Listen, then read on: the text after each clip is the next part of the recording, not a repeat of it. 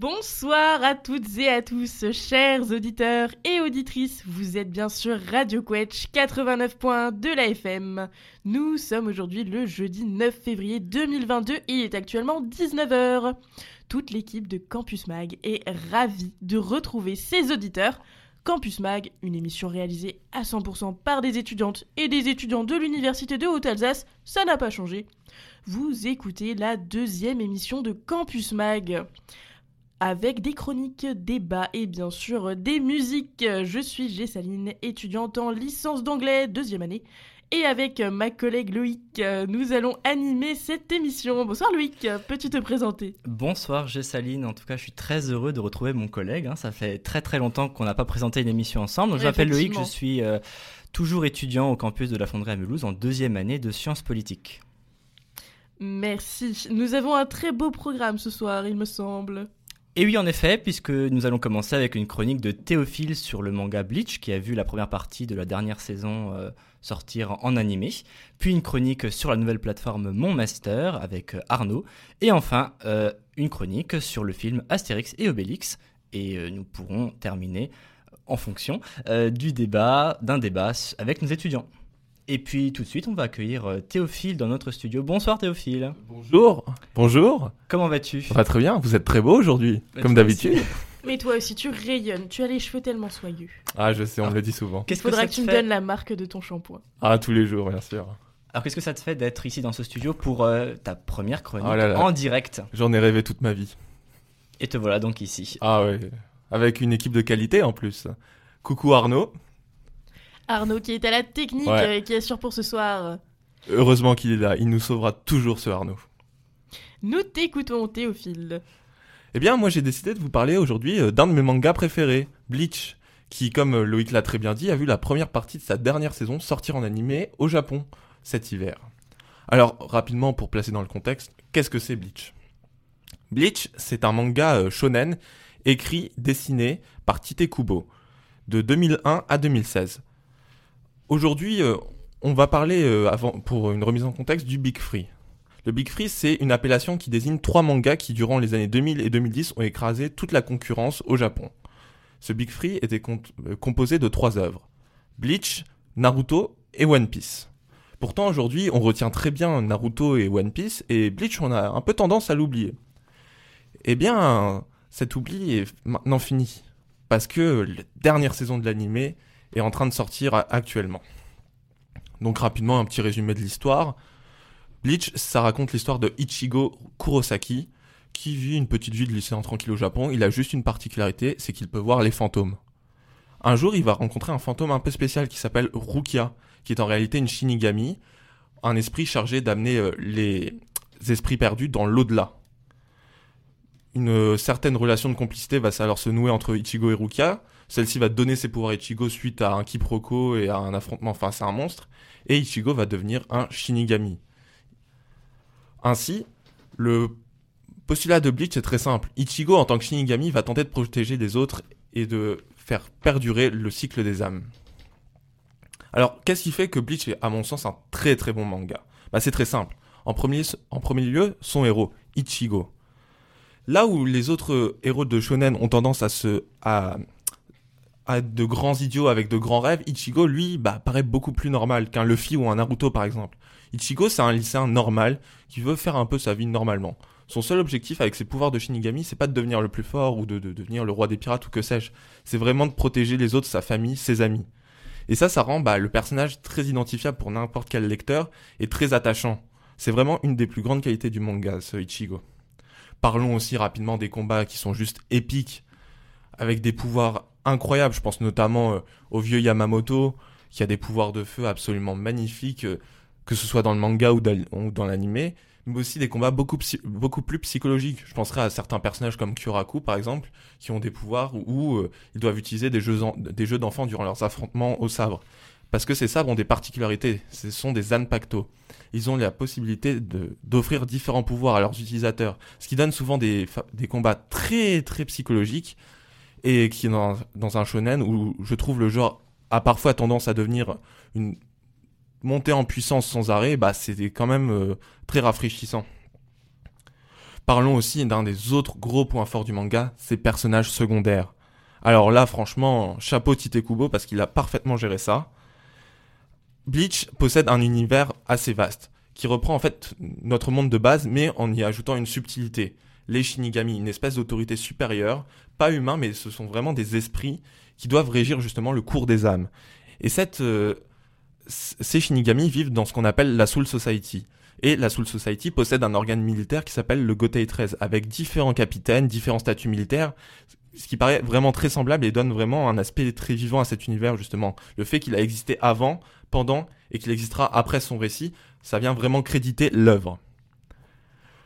Justement, ces personnages, ces euh, notamment les capitaines, donc le plus haut stade euh, militaire du Gotei 13, eh ben, ils pourraient tous quasiment avoir un spin-off tellement ils sont bien euh, travaillés, ils sont intéressants. Je pense notamment bah, à Kyuraku Shunsui, un personnage qui est ô combien bien écrit, je trouve. Et c'est, je trouve très important dans, un shonen où certains personnages ont tendance à avoir tous les mêmes flashbacks, la même histoire, et finalement ça devient très répétitif. Coucou Naruto. Même si au fond j'aime bien Naruto quand même.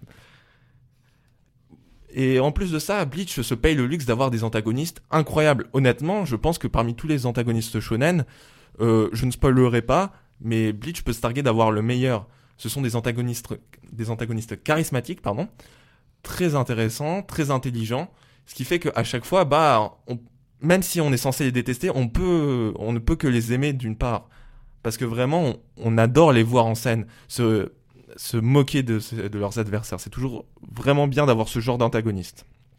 Enfin, il faut aussi parler d'un autre aspect de Bleach qui est, je trouve, très très bien géré par Tite Kubo, c'est les dessins et la mise en scène. Tite Kubo a un trait qui est je trouve très particulier et qui rend ses combats très lisibles. Là où un des reproches que je ferais à un One Piece ou Naruto, c'est que des fois, bah, les pages, on comprend pas, on, comprend pas l'action, c'est très chargé. Bleach, c'est très épuré, et ça, j'aime beaucoup. Ça rend les combats vraiment de plus en plus euh, lisibles. Alors que déjà, ceux du début du manga sont très très bien. Alors à la fin, je vous raconte pas à quel point c'est vraiment génial. Bon, Bleach a aussi des, points négatifs. Je pense notamment, et c'est ce sur quoi mon axe va tourner euh, pour cette fin de chronique, c'est sur sa fin parce que la fin a été très rushée. Euh, Tite Kubo a dû faire face à des pressions éditoriales pour finir son manga et il n'a pas pu le finir comme il voulait. Et c'est là que c'est intéressant parce que l'adaptation animée qui sort euh, plusieurs années après la fin du manga, qui s'est fini en 2016, je précise, eh bien, va venir corriger ses erreurs. Tite Kubo va a travaillé avec l'équipe de David Production qui fait... Euh, pardon, c'est Studio Pyro, je me suis trompé, excusez-moi qui va réaliser cet animé et il va travailler avec ce studio d'animation pour en quelque sorte redonner la version de Bleach qu'il voulait donner à la base dans son manga. Et ça c'est vraiment cool. J'ai eu l'occasion de voir de nombreux extraits euh, de ce qui sont sortis au Japon et je dois avouer que c'est magnifique. Les combats sont incroyables, les OST sont juste magiques. OST qui ont d'ailleurs été toujours un des grands points forts de Bleach. Je pense notamment à des OST comme Clavar euh, la Cespada ou encore ou euh, Prekeepist of the Death.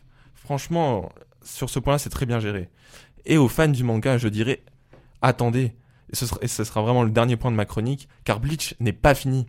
Bleach va reprendre en effet, Tite Kubo a sorti un one-shot l'année dernière, où il annonce la reprise de son manga quasiment 8 ans après la fin de celui-ci. Et franchement, j'ai hâte. Parce que Bleach, comme je l'ai essayé de le faire véhiculer dans cette chronique, c'est vraiment un manga génial. Merci beaucoup Théophile pour ta chronique sur Bleach. Alors, euh, si tu devais résumer et donner envie à quelqu'un qui ne s'intéresse pas du tout au manga, Qu'est-ce que tu aimerais lui dire pour le convaincre en fait euh, de regarder? En 10 bah, secondes. Franchement, c'est un manga qui, comme je l'ai dit, euh, a des persos auxquels on peut vraiment s'identifier, qui a des combats qui sont super. Donc honnêtement, c'est, je pense, un des meilleurs mangas pour commencer justement à se, lancer, dedans. Là où par exemple un Jojo's Bizarre Adventure, je conseillerais pas à quelqu'un qui connaît pas les mangas. Tel point, c'est le propos atypique. Bleach a cet aspect très grand public, mais à la fois euh, très japonais que j'aime beaucoup. Merci beaucoup Théophile. Merci beaucoup Théophile et tout de suite on marque une petite pause musicale. On va écouter Flowers de Miley Cyrus. À tout de suite.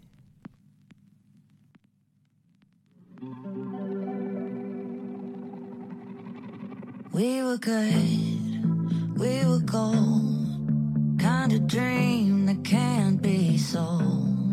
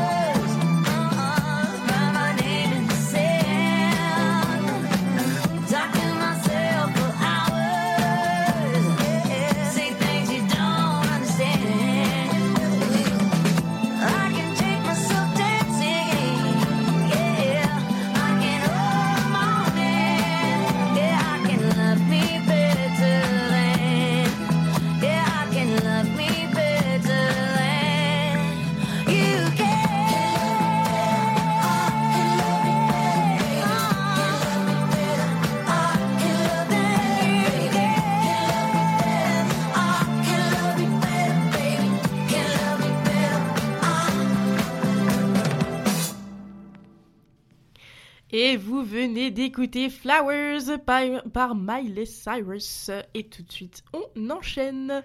Et on enchaîne avec une chronique d'Arnaud sur euh, la nouvelle plateforme Mon Master qui vient de sortir il y a quelques jours. Et tout de suite, on va écouter la chronique d'Arnaud. A tout de suite.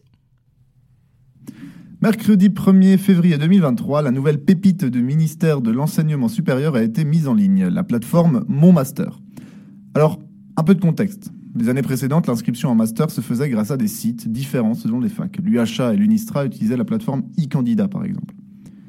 Qui dit plusieurs plateformes dit une multitude de modalités de recrutement différents et c'était alors un vrai casse-tête pour les étudiants qui voulaient postuler dans différents masters dans différents établissements. De plus en plus de voix commençaient alors déjà à se faire entendre en faveur d'une uniformisation du système. En 2022, un premier pas a été effectué avec l'ouverture de la plateforme Trouver mon master, qui recensait toutes les formations disponibles après un bac plus 3 en France, afin d'éviter aux étudiants de naviguer entre les sites de toutes les facs françaises. Et un an plus tard, tel Pikachu qui évolue en Raichu, le site Mon Master ouvre ses portes digitales. Alors je m'excuse auprès des personnes qui sont entrées en études supérieures après 2018, l'évocation des termes plateforme, recrutement ou encore uniformisation du système a dû vous procurer quelques sueurs froides. Et je vous rassure, ce n'est que le début, et pour cause, le système de recrutement en master proposé par mon master est le même que celui proposé par Parcoursup. Parcoursup, grand cauchemar des lycéens qui s'apprêtent à passer le bac, son système a été critiqué maintes et maintes fois. Mais tout d'abord, voyons comment là où les plateformes marchent. Mon master, c'est 8000 parcours de master, proposés autant par des universités publiques que par des établissements privés. Chaque étudiant peut candidater en une seule fois et formuler jusqu'à 30 vœux, 15 en formation classique et 15 en alternance. Ces candidatures ne sont pas hiérarchisées, donc pas d'autocensure de la part des étudiants. C'est ensuite au tour des universités de faire leur choix en prenant en compte motivation, parcours ainsi que le relevé de notes. Puis la main revient ensuite aux étudiants qui ont le choix d'accepter ou de refuser d'intégrer les établissements qui l'ont retenu. Rien de nouveau, comme un air de réchauffer. Et bien sûr, pour rappeler un peu plus de mon souvenir aux victimes de Parcoursup, qui dit plateforme de recrutement dit calendrier. Le dépôt des candidatures se fera du 28 mars au 18 avril, un peu moins d'un mois.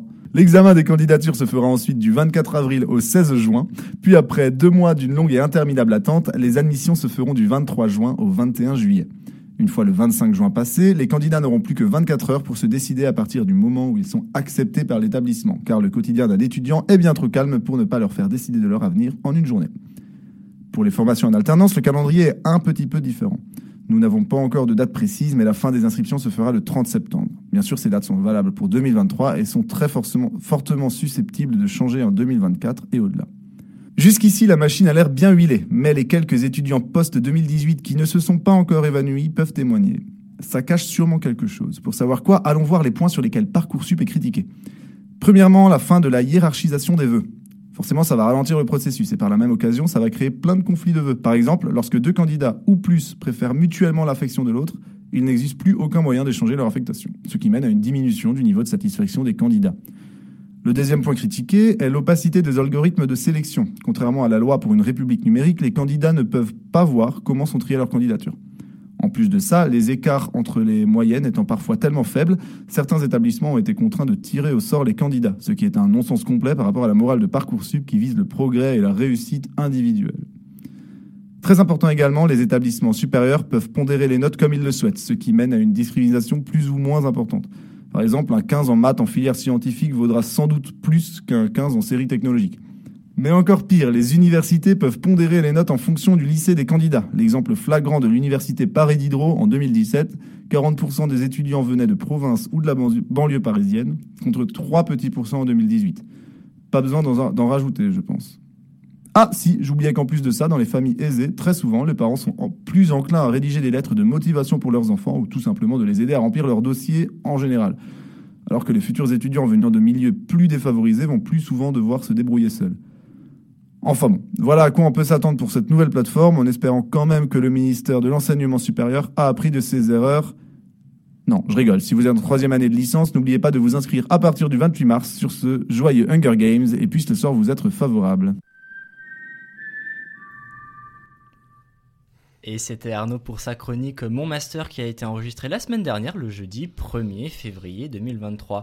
Et ben, on va souhaiter aussi bon courage à tous les L3 et à tous ceux qui sont euh, dans cette grande machine, dans ce grand engrenage euh, des algorithmes. Et tout de suite, parce qu'on adore ça euh, à l'université, un peu de musique, Jessaline Mais tout à fait, c'est toujours agréable d'écouter un petit peu de, de musique, ma chère Loïc. On écoute tout de suite Shining Light de Aimé Simone. C'est parti. I've been alone inside my mind. Yeah,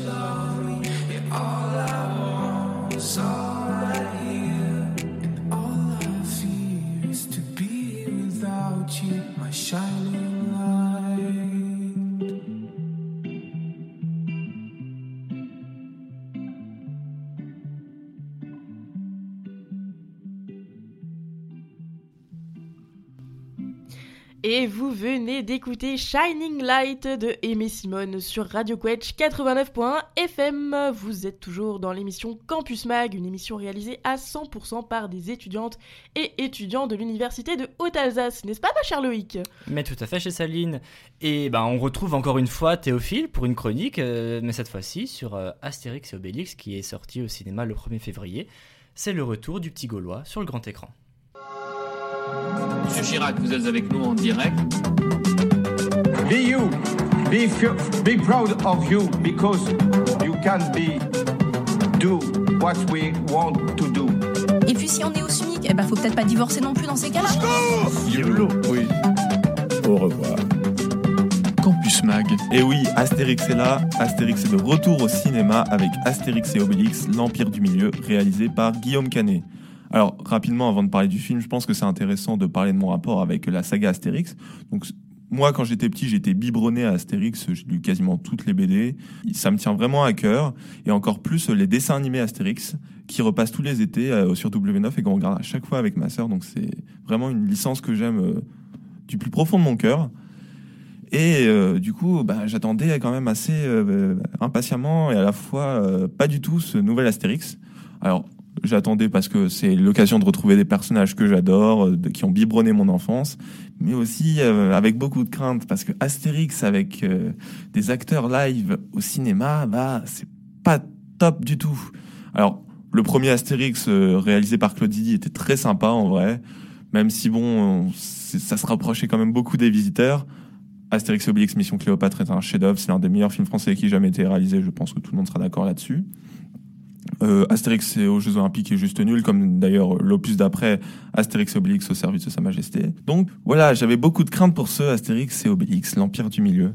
Et force est de constater que euh, elles se sont avérées juste euh, le film, sans être euh, un navet complet et une bouse intersidérale comme beaucoup l'ont décrit, reste pas décevant parce que j'en attendais rien, mais reste franchement pas très très très très bien. Bon alors on va déjà parler des points positifs parce qu'il y en a quand même. Euh, bah déjà les décors, euh, notamment ceux de la Chine, sont vraiment pas mal, même si bon ils auraient pu être améliorés, mais on s'y croit. Les caméos euh, qui ont été vendus dans tous les trailers comme étant le gros point du film et qui ont été souvent décriés avant la sortie du film, et ben franchement j'ai trouvé que ça passait pas si mal, notamment celui de Zlatan Ibrahimovic. Je me suis dit que c'était le truc qui allait tuer le film. Alors en fait, le caméo de Zlatan est plutôt bon, il joue pas trop mal, c'est bien intégré et toutes les vannes qui sont faites dessus sont plutôt drôles et m'ont fait bien rire. Donc ça c'est vraiment plutôt cool. Euh, aussi la relation Astérix Obélix, je trouve, marche plutôt bien. Bon après c'est aidé parce que Guillaume Canet et euh, Claude Lelouch qui jouent, qui jouent respectivement Astérix Obélix sont potes dans la vraie vie. Donc bon, on ressent quand même qu'ils prennent du plaisir à jouer ensemble et je trouve que c'est toujours un plus pour un film. Et puis euh, la musique qui a été en, en partie réalisée par euh, Mathieu Chédid de euh, M, eh ben, pas trop mal. Le thème principal est sympathique. Bon, c'est pas extraordinaire, mais ça fait le café, donc c'est plutôt agréable à écouter. Aussi, je reviens à Claude Lelouch en Obélix. Bah, j'ai bien aimé son interprétation passée après Depardieu, c'est quasiment impossible. Et euh, même si bon, je trouve que GG reste le boss, bah, faut avouer que c'était quand même pas mal du tout. J'ai vraiment adoré. Euh, son interprétation qui change un peu, qui est différente, mais qui reste très cool. Donc franchement, Claude Lelouch en Obélix, très très bien. Et euh, pour continuer dans les rôles, Vincent Cassel en César, c'est une évidence. Vraiment, quand tu vois la gueule de César, quand tu vois la gueule de Vincent Cassel, tu dis, y a pourquoi personne n'y a pensé avant? Il est charismatique, mais on en reparlera dans les points négatifs. Je trouve qu'il est très mal exploité, ça c'est dommage. Mais en tout cas, vraiment euh, plutôt bon casting à ce niveau-là. Je pense aussi euh, à José Garcia qui joue un rôle un peu plus mineur aux côtés de César, qui est très très drôle, qui m'a parfois fait beaucoup rire. Et j'ai vraiment adoré ce qui est son jeu. Après, c'est voilà, c'est José Garcia, donc dans les rôles comiques, il est très fort. Surtout qu'il s'in- il s'inspire un peu de ses vieux sketchs avec euh, son acolyte euh, Antoine Decaune.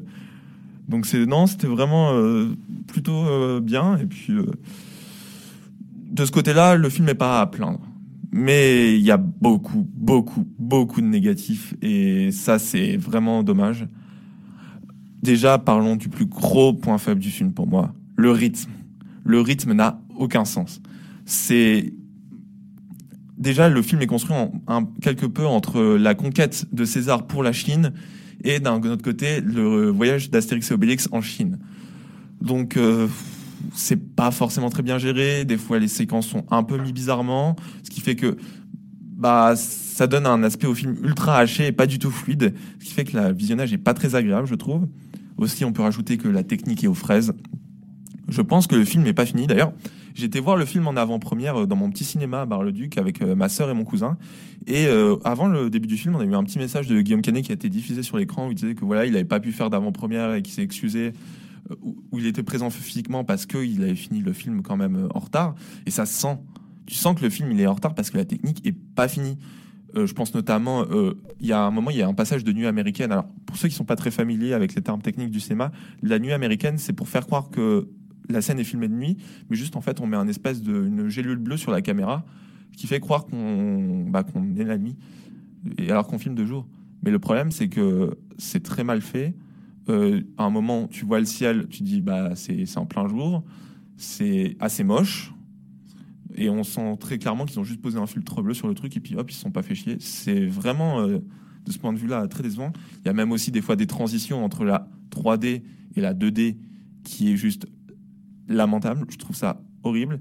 Et surtout, bah, quand tu regardes le budget du film, il a été vendu comme étant un film à 65 millions d'euros, ce qui fait un des films les plus chers de l'histoire du cinéma français. Je ne, ne déconne pas. Bah, tu vois pas le résultat. Tu sens que tout est passé dans les cachets des acteurs. Et le problème, c'est que faire euh, des films avec beaucoup d'argent, ça fait pas des bons films. Ça, Luc Besson l'a très bien montré durant sa carrière. Mais là, franchement, euh, au moins Luc Besson savait une technique à peu près correcte. Là, c'est vraiment pas le cas. Puis bon, euh, j'ai été assez encenseur sur les sur, notamment sur le caméo de Zlatan, mais certains caméos ne passent juste pas et tu te demandes leur utilité. Tu les enlèves au film, ça sert à rien. Je pense notamment à Big Flo Oli, qui, me sont sympathiques, hein, que j'aime bien en vrai, mais ils servent à rien dans le film. Je suis désolé.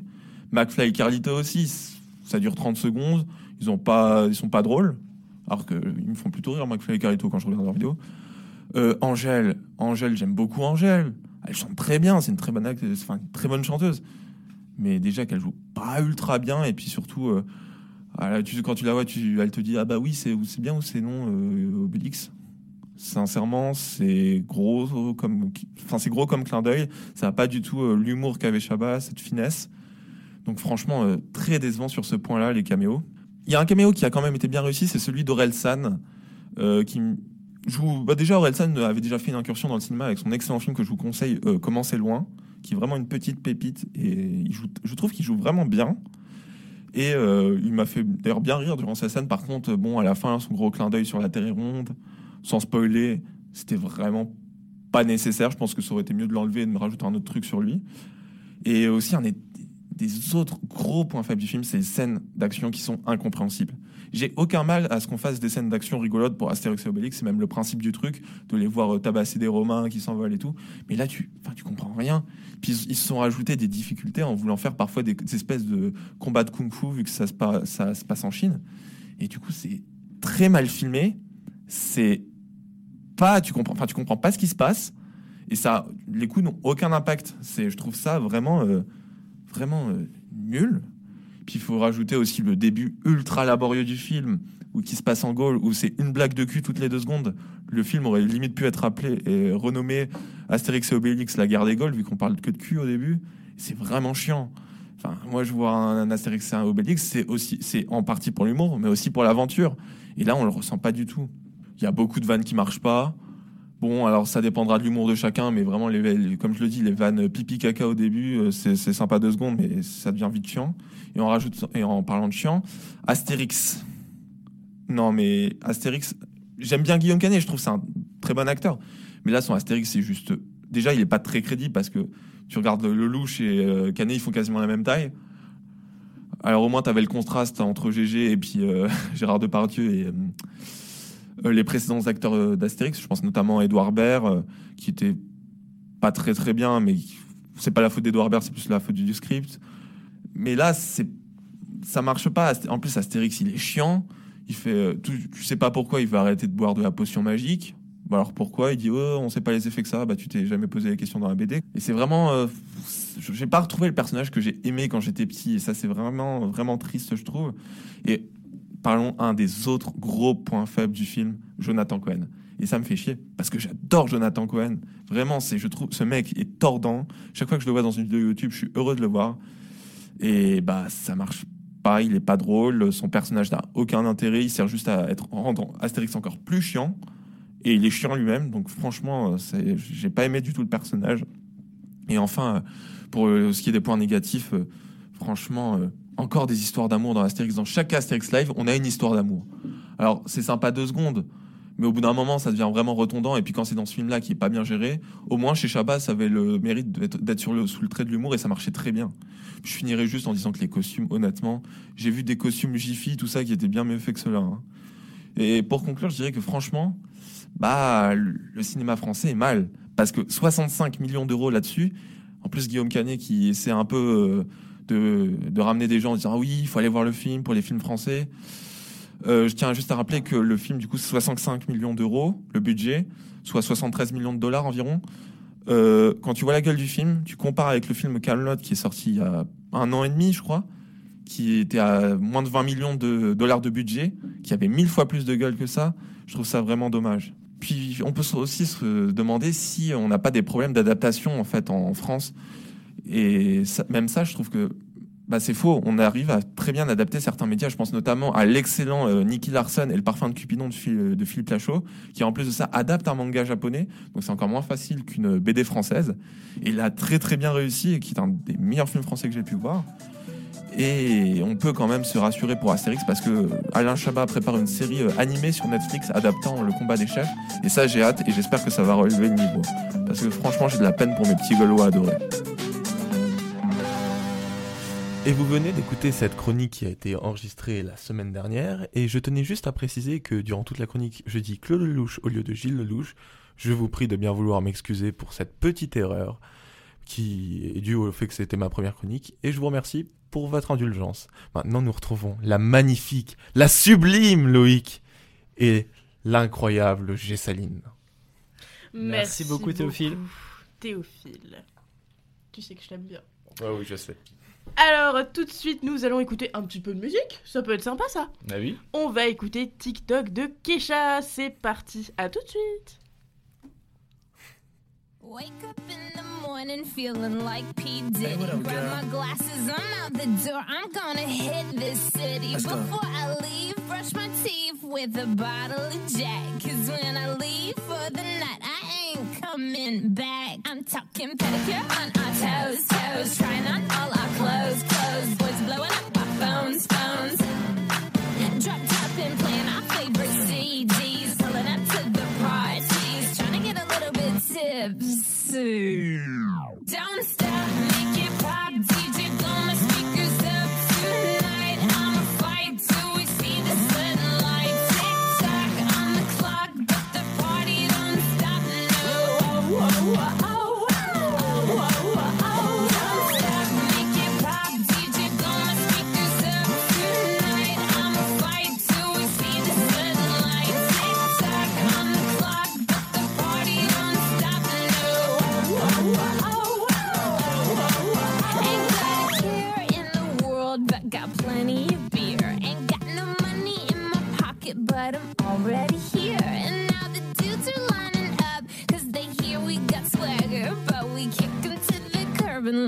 Look like Mick Jagger. I'm talking about everybody getting crunk.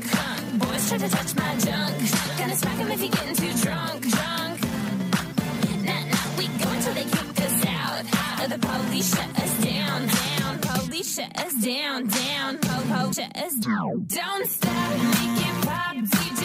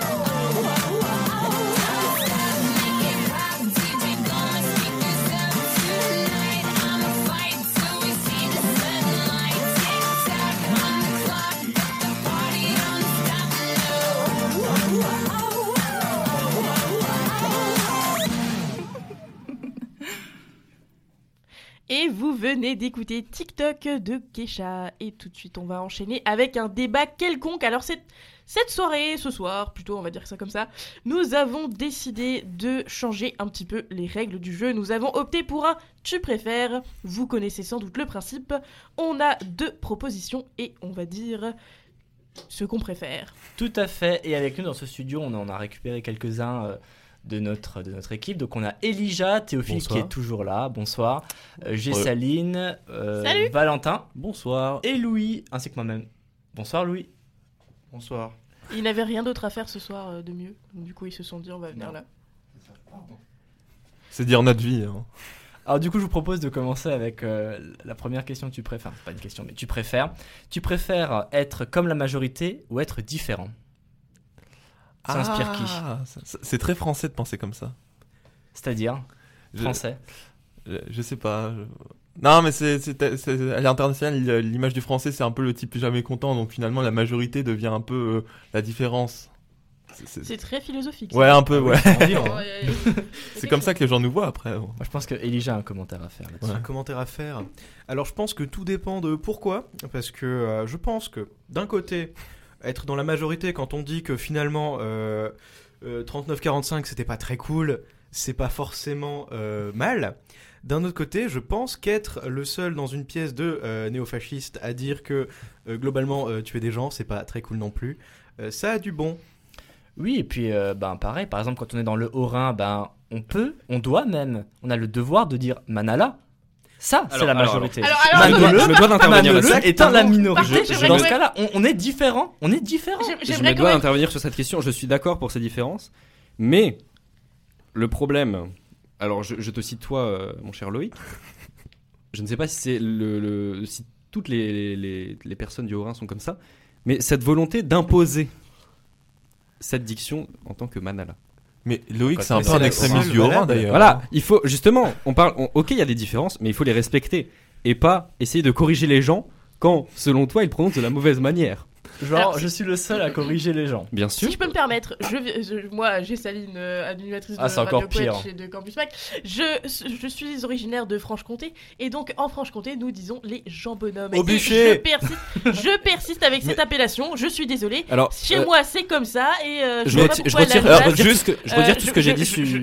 je- retire tout ce que j'ai dit avant. Juste- pour ces genres de personnes, il faut peut-être imposer un autre nom. Moi, quoi. moi en, tant que, là- en, en tant que petit Lorrain, en tant que petit Lorrain, je ne sais pas ce que veut dire votre termes. Donc si vous pouviez me les expliquer. Euh, tu vois autour de la Saint-Nicolas l'espèce de petit bonhomme avec Oui. des pépites de chocolat?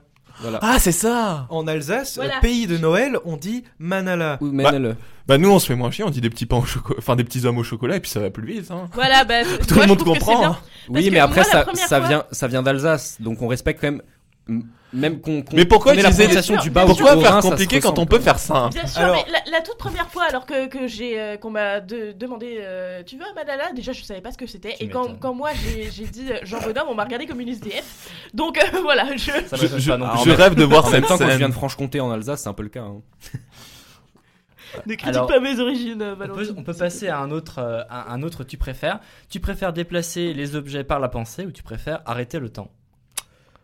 Arrêtez le temps. Le- Bah, en fait, le problème des deux, je pense, c'est le fait que ça, que t'en deviennes dépendant et addictif, quoi. Parce que arrêter le temps, tu vas vouloir le faire tout Ouais. le temps, tu vas vouloir Mais- ch- changer à chaque. euh, Mais moi, j'ai- j'aime bien le, je- tu vois, oui. juste le fait d'arrêter le temps. Je trouve ça intéressant parce que il y avait un mangaka euh, que j'aime beaucoup qui s'appelle Hirohiko Araki qui avait écrit dans un de ses livres que en fait. Encore un manga. c'est Ouais, non, mais c'est vraiment ma culture à moi. Donc euh, vous, c'est sociaux, tout ça. Moi, c'est c'est manga. Euh, du coup. euh, Dans la socio. Ouais, non, moi pas non, non, non, moi non. Euh, donc du coup, je disais, en fait, euh, cet auteur Hirohiko Araki disait qu'en fait, pour lui, et je suis euh, assez d'accord avec lui sur ce point, en fait, à partir du moment où tu maîtrises soit l'espace, soit le temps, tu deviens en quelque sorte un dieu. Et c'est vrai que le fait de d'arrêter le temps, en fait, c'est un espèce de contrôle euh, je trouve assez intéressant. Enfin, c'est- je sais pas, mais moi je trouve ça, Alors, je trouve ça super cool en fait. Elijah, un commentaire Certes, euh, on peut devenir un dieu, mais est-ce que tu t'es déjà retrouvé sur ton canapé avec la télécommande juste trop loin pour pouvoir l'attraper sans avoir à te lever? Ouais, donc. Ouais, non, en vrai, t'as raison. ouais, mais après, de ta quand vie- même. de ta vie, tu ne bouges jamais de ton canapé à force. Mais pourquoi faire? Tu fais voler le canapé avec ta pensée. avec ton canapé. Oh punaise. Ce pouvoir d'arrêter le temps n'existe pas. Parce que toi, quand t'arrêtes le temps, Tu t'arrêtes. Ouais, en vrai, c'est vrai. Donc en vrai, euh, coup, les objets encore. par la pensée, c'est mieux. Donc, ça n'existe pas. Ça n'existe pas ce pouvoir. c'est Après, juste que si- Contrôler le temps, c'est un autre pouvoir et c'est plus intéressant. Si, si, si t'étais dans les films, en vrai, si c'est comme dans les films, genre en gros t'arrêtes le temps, tu peux faire ce que tu veux, c'est chambé. Mais en Ah. vrai, si c'est vraiment, tu suis ce qui se passerait réellement dans le monde, en vrai, c'est nul. Après, c'est chiant quand même. T'arrêtes le temps, t'arrêtes tout. Oui, je Il n'y a pas d'interaction. Il y a juste toi. Non, mais genre, pour 30 secondes, genre, imagine, imagine. Ouais, mais tu dis 30 On- secondes, je non, pense mais qu'à imagine- force, tu vas arrêter le temps tout le temps après. Imagine, tu te retrouves dans la rue, il y a un type qui t'agresse, il te met une arme, il tire. Bah, au moment où il tire, t'arrêtes le temps, t'esquives la balle, et puis voilà, hein. Oui, mais ça, c'est une fois tout. Oui, bah écoute, euh, Alors, mieux vaut le risque zéro, hein. Peut-être plus utile, euh, c'est euh, le, le remonter dans le temps comme dans l'effet papillon. Je sais pas si vous avez vu ce film. Euh, mais l'effet papillon, c'est aussi dans Retour vers le futur. Hmm, Alors, c'est différent. Le film, l'effet papillon, en fait, c'est un type qui, en lisant ses euh, journaux intimes d'enfance, euh, retourne dans son propre passé et peut changer les événements euh, de son enfance ou de quand il était plus jeune. Et il peut le faire à volonté. Ce qui fait que si jamais quelque chose tourne mal, eh ben, il peut changer. Et donc ça, je pense que c'est peut-être même plus utile que juste arrêter le temps. Très bien, alors merci messieurs. Et tout de suite, amour ou argent? Euh... En, en vrai, c'est horrible ce que je veux dire, mais tu peux avoir l'amour en ayant de l'argent. Oui, mais à l'inverse, est-ce que tu peux vivre. Non, non, enfin, mais tu en peux vrai, plus facilement vivre sans amour que sans argent? Il y a beaucoup de gens qui disent aussi que En l'argent contribue. De vrai, je, je trouve que la parole romantique veut sacraliser en quelque sorte l'amour, mais il y a des gens qui arrivent très bien à vivre sans amour. Oui, c'est ça. Après, honnêtement, euh, quand même l'amour personnellement, mais en règle générale, euh, En fait, ça dépend où est-ce qu'on où est-ce qu'on jauge la chose, quoi. Ouais. Si c'est zéro amour, euh, mais autant d'argent que tu veux, contre zéro argent, mais autant d'amour que tu veux. Bah, Ouais, là, c'est sûr que c'est pas la notre- même chose. Dans notre euh, société euh, actuelle, c'est quand même bien pratique d'avoir de l'argent, quoi. Sinon, tu vis pas très longtemps. oui, non, mais c'est sûr. Et puis, et puis en plus, on est quand même, enfin, ce que ce que je disais, euh, il y a des gens qui maintenant vivent très bien sans amour. euh, ça se passe pas si mal que ça. Hein. C'est pas, un- c'est pas un besoin essentiel. C'est pas pour faire mon vieux, mon vieux ermite qui aime personne, hein, mais voilà, c'est. Oui, non, mais ça. Très belle Et pour conclure là-dessus, peut-être une citation de Colonel Rayel L'argent ne fait pas le bonheur, mais j'ai jamais y entendu qu'il faisait le malheur. Bah, c'est vraiment une très très belle phrase Et- de conclusion. et J'aurais pas dit mieux, vraiment. je pense. Et je rajouterais, on dit souvent qu'il faut euh, avoir, il faut sou- souvent mieux avoir des amis que de l'argent, et c'est vrai, parce que si le jour où t'as beaucoup d'argent, ils t'aideront à le porter. Oh, c'est aussi très imagé, c'est très beau. Après, ça dépend de ce qu'on soulève derrière. Eh ben, écoutez, merci pour votre participation. Et puis, on va arriver, euh, on arrive clairement sur la fin de cette émission. Gissaline Tout à fait, tout à fait. C'est la fin de cette deuxième émission de Campus Mag. Et merci à Loïc et Gessaline pour leur présentation. 89.1 Merci à toi pour la chronique. FM. Merci à vous tous pour euh, votre participation. Et on remercie évidemment Arnaud et tous ses compères euh, à la technique. Donc il y avait Arnaud, il y avait Elijah aussi tout à l'heure et Valentin. Et puis ben, nous, on va vous souhaiter une très très belle soirée. On vous retrouve Une très bonne euh, très bientôt sur Radio Quetch. À bientôt. 89.fm. Salut. Salut. Tell me pretty lies, look me in the face. Tell me that you love me, even if it's fake.